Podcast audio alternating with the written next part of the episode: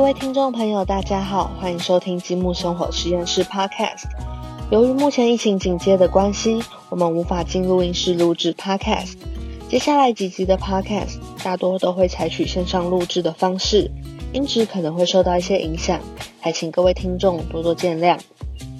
这段期间，积木生活实验室 Podcast 的分享不间断，我们仍然会透过书籍分享生活、饮食、文化的知识。陪你在家营造美好生活。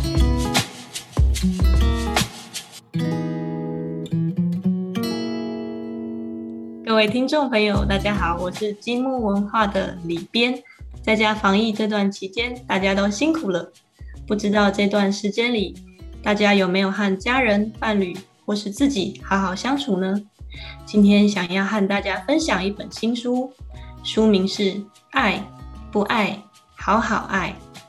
或许这本书可以让你在苦闷中重新思考一下什么是爱。我们今天请到这本书的译者赵德明先生，想请赵德明先跟大家打声招呼。Hello，大家好。Hello，李编你好。我们今天要介绍的这本书，它是翻译自法文的，所以大家可以知道赵德明先生是法文译者，但其实他的本业是卖酒的，不 是不是，应该也不是吧？哦，他是 他是呃一本法文的哲学绘本。那这本书呢，我们看听看那书名就知道，他是要跟我们讲爱这件事情。那其实他原文的书名就只有“爱”这个字，只是想说。变成中文的时候，只有“爱”这个字，好像辨识度有一点低。所以呢，那时候我们就想到一个书名，是把这个书里面讲到的关于爱的几个阶段呢拿出来。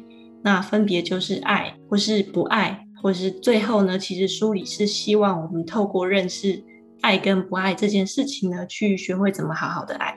其实大家听到讲哲学主题，好像都会觉得很难进入。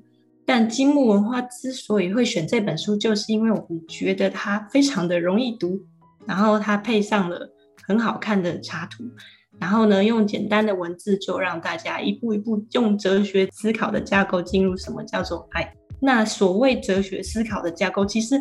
我一直试图尝试要用简单的方式解释什么叫哲学思考，但因为我不是这个专家，所以我不晓得要怎么解释。我关于什么叫哲学思考，我觉得哲学思考有一个很大的特色，就是你会独立思考，然后你会去批判思考，你会钻研这个说法是不是还有什么问题。哲学思考并不是抓出一个主题哦，今天丢出一个好爱，好，我们来思考爱是什么东西，而是说。在根据现在的环境，然后现在的时空的背景下，哪个人讲什么话，或现在我们遇到什么事，然后我们去思考，我们去专注的听别人说的话，然后专注的听别人想要表达的东西是什么，从中间再找出自己的疑问，然后去突破，然后提出自己跟别人不一样的看法。那我觉得这些东西都可以不断被讨论。哲学思考并不是要找一个标准答案。那我觉得这是蛮重要的地方，也不是找一个东西放在那边。好，我们现在来思考它吧。哲学思考其实是呼应别人，然后去跟别人做思想上的对话。刚才我们聊到说啊，哲学思考它其实不是一件很沉闷的事情，因为它不是叫你一个人坐在那边，然后就开始自己一直想啊想啊想，就是世界万物的意义这样。它比较像是两个人遇到了，可能是你跟你的朋友在聊天，或是你跟一本书里面的文字对话，然后呢，你们可能在互相提问一些自己好奇的问题，比如说爱是什么呢？就有一个人可能说：“哦，我觉得爱是什么？”那两个人可能从对方的话语之中在想到更多的事情。然后把这件事情啊越谈越清楚，或是越谈越深入嘛？目的都不是为了要找到一个公认的正确答案。我觉得最重要的目的就是去在透过这样子的对话性的思考之中，去找到自己原来是这样子想。像我会觉得，为什么我看到这本书的时候会觉得很好，是因为现在人很我们的资讯很多，但是资讯都是单方面接受的。我们也知道这种大资讯大部分是很表面的，所以也不会花太多的力气去吸收它，就是看过去。但是一直看过去，其实是养成一个习惯，就是哦，我知道我看了，然后好像也不太需要去想。然后久了之后，其实脑袋是一个有点混乱的状态。所以这时候我就觉得，哦，像这样子的书，其实是可以在像这样的现况之下，帮助大家静下来，好好的想事情。对，确实，如果你顺着一个逻辑去分析自己的状态，我觉得这本书有点在帮助你，教你一步一步，step by step 去分析自己的心理状态。我喜欢什么东西，我不喜欢什么东西，那我喜欢什么人，我不喜欢什么人，那我对什么东西的爱，然后会帮你分不同的等级。而且我觉得常有一个习惯，人是比较容易对自己所爱的人，或是爱自己的人发脾气的。反而相对的，对于陌生的人，或者是觉得不喜欢的人，反而相对比较客气。这是人类很多很矛盾特质。那也可以通过这本书去思考，就是说，究竟我们要怎么样对待自己所爱的人，或自己爱自己的人？那或者是对于这样的情况，我们为什么会人类会有这样的反应？那我觉得这可以去好好思考。大家都希望能找到一个很值得去爱的对象，然后大家又很希望那个很值得爱的对象也刚好都爱他。那这种事情发生的几率其实没有想象的高。就算运气很好，你刚好遇到找到一个很相爱，那有时候大家反而会比较谁对谁付出还是比较多。那其实爱并不是那么对等的东西。我们习惯了努力付出就要得到回报这样的一套逻辑概念。比如说，你很认真去读书，所以你考试分数就会相对应比较高。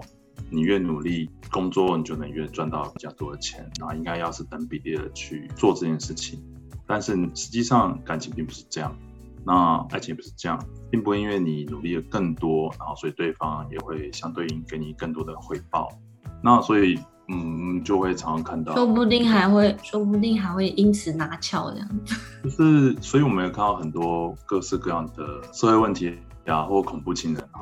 像我自己很爱看一个粉砖，就是叫许常德的《地下手记》，就是许常德老师的网友的感情故事分享。我每次看完都觉得还蛮恐怖，就是里面有很多，大家可以去 follow 一下，当然也不一定要像我一样去追踪啊，就是很多感情的。困扰啊，大家就会投书写信给许常德老师，然后去看那个。然后我每次看完都觉得好惊悚，太多人期待自己在感情的位置上是站在公平或者优势的地位，也就是说我付出比较少，但对方可以回应我比较多，或者是我付出一样，对方也要跟我付出一样。但是这种事情是并不是像努力工作或努力读书考试你就分数会比较高，那大家太期待这样的。对等的回馈的，我觉得这本身就是比较一件比较不合理的事情。那作者也是希望能大家能够改变这样的心态，因为很多人会因为明白了这件事之后，就会觉得那我不要付出了，反正我努力我也不会得到相对应的回馈，我干嘛在这方面去努力？我觉得何必嘞？很多人最后的结果会变这样，所以老师最后就是有一点在劝世啊，哦，我觉得有一点劝世，劝世，希望大家对这件事情不要那么的钻牛角尖。那如果你有运气很好，你遇到值得去爱的人，你就去爱。那就算对方没有得到你相应的回报，你能找到一个值得去投入爱的人，其实已经不错，应该勇敢去爱。那这是很难的事情，对大部分人是做不到的。大家不习惯做投资报酬率太低的事情，但是什么事情都用投资报酬率去看的话，这件事情并不是爱的本质，因为爱不是投资。但对很多人而言，爱其实是投资。可是呢，最后我觉得等到他们在最后去思考这个问题的时候，往往就会太晚了。他把爱跟自己的，如果两个人都是投资的心态，是一个投资去处理，两个人都是投资的心态，嗯。这也是蛮常见的啦，啊，可是他刚好又觉得对方是不错的投资，这样也算是还蛮对的。这样也还是蛮对的，可是最重要的就是，嗯，如果那个东东西真的是你想要的，那就代表其实你对爱情并你其实是刻意去忽视它。我觉得这本书在最后面很重要提到很重要的一个关键，就是当你在努力呃去。爱一个你自己喜欢的人，而且不求呃，不是说不求回报，而是说并不在意对等的回馈的时候，其实你在照顾自己的需求。其实每个人都有自己的对爱的需求，那只大部分人选择忽视了。我们会重视自己对生活的需求、对饮食的需求，可是我们其实对于自己情感的需求是压抑的，就是觉得那个需求不重要，我们应该要克制或者是禁欲。那个需求对你的生命没有太大帮助，可能只会毁掉你工作努力的心情的成果，或者是你对生命的追求。那这本书强调的一个重点就是说，你去爱别人，其实是在好好爱自己，因为你有正视到自己其实有这方面的需求。然后你没有刻意的去压制它，没有刻意去禁欲它。就算你知道去爱上这个人，也许不会对自己好，可是起码你尝试过，你有练习过，你对自己的需求你有抒发的地方。那每个人都需要这样的出口。那我们为什么现代人会觉得去爱一个人好像是一件有点，甚至是有点危险，或是有不呃，可能在心里面打一打算盘，觉得不是太划算的一件事情？是不是看了很多看了很多恐你刚刚说的恐怖故事？没有，因为大部分人其实多少都受过伤啊，不管是分手啊、劈腿或者是单恋啊，甚至对方根本看你看不上眼，这都是呃会发生的事情。然后因为受过伤，然后决定自己不要这么样付出，不管是时间、精力或者是金钱，那一定多少都是受过伤。那谁没有？其实那在各种受伤的情况下。久而久之，把自己这样的需求，透过我觉得有点禁欲的方式吧，就把自己干脆就断那个念，没关系，我只要靠我自己就好。可是人其实是没有办法这样活下去，就算活这样活下去，活到最后，其实你会不太明白自己所做的很多努力，最后是为了什么？因为你所做的努力得到的成果，其实你都很期待能跟另外一个人。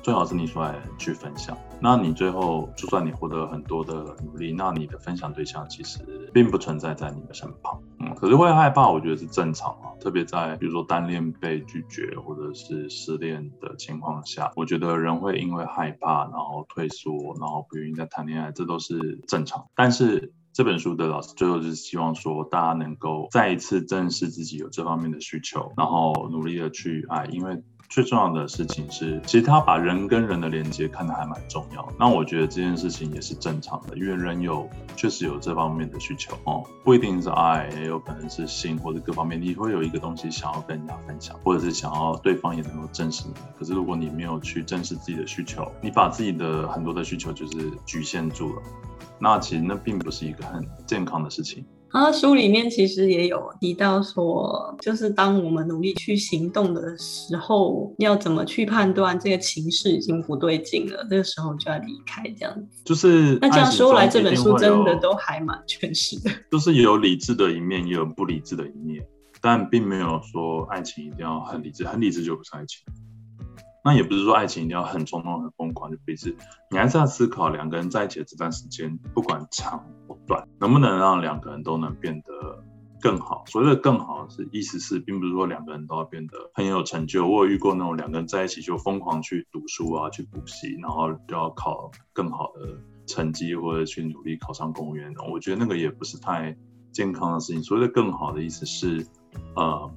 能不能更明白感情什么一件事情，更正视自己生活的需求，你自己想要的东西是什么，想要过的生活是怎么样？你能理解这件事情，过自己想要过的生活，而不是别人想要叫你过的生活。这好像牵扯到下一本书《生命》了哦。对啊，哦，但没有关系哈。这两本书其实确实是有很多的地方上是有关联的，所以当时我就觉得啊，就一起翻了也没有关系。那我觉得他想讲的东西，完全就是。所谓的两个人在一起，两个人要更好，并不是说两个人要互相更有成就，而是两个人要明白自己要的东西是什么，自己想要过的生活是什么。那如果两个人想要的是不一样，那趁早分开也没有关系，没有很努力的教会过，那这个是没有关系的事情，不用把这件事情看得这么严重。每个人对生活的爱情需求是不一样的，但你正视自己的需求，努力去追求。就算没有追求到也不可惜，因为就是一起会，你还会跟其他人在交汇，所以去告白吧。老实讲，我觉得往后记得住的事情对你来讲是比较重要的事情。嗯，记不住的事情就没有那么重要。对啊，当然这跟我们的教育观是有点违背的啊。就是你要如何在中间拿到平衡。好啦，小时候不要谈恋爱，我知道各种风险啊，特别是女生又又有会各特别顾忌，不要让她觉得巴拉巴拉那么随便之类的。好，那毕业之后出社会，做做要认真工作啊，对不对？然后努力赚钱获得成就啊，然后呢，女生又有更多啊要嫁个好对象啊，哦，好像大家都是应该出一本书叫《第一次结婚就上手》之类的吧？因为我觉得这种事情需要经验啊。然后你你会期待在你过往的二十几年的生活，你都没有练习过的事情，你都没有认真的思考过的事情，然后你第一次就上手，然后可以掌握的非常的好，这个事情有点难吧？就算你是什么运动天才，也不会第一次骑脚踏车就上手啊，通常不会啊。那更何况大部分人并不是恋爱天才，没有很是吧？我觉得没有人是吧？啊，可是短每个人都恋爱智障。练习啊啊，可是你练习你又很怕受伤。然后我就觉得这种事情就跟你骑脚车很怕受伤，然后你希望你能骑得很好，然后第一次骑就上手，这不可能啊！然后大家都太期待我都能在不受伤的情况下，然后又能满足到自己的需求，那我觉得这是蛮难的事情。爱好像很难懂，但我们如果不要追究这种情绪从何而来，它其实很单纯。当我们能够面对自己的情感的时候，也就是好好去认识自己，才能好好去爱。那我们今天就先聊到这边。爱不爱，好好爱这本书是积木文化轻读哲学系列的第一本书。如果你喜欢这集的节目，在下一集之中，我会和赵德明一起介绍轻读哲学系列的第二本书《活着在相遇中》，要记得收听哦。大家拜拜，拜拜。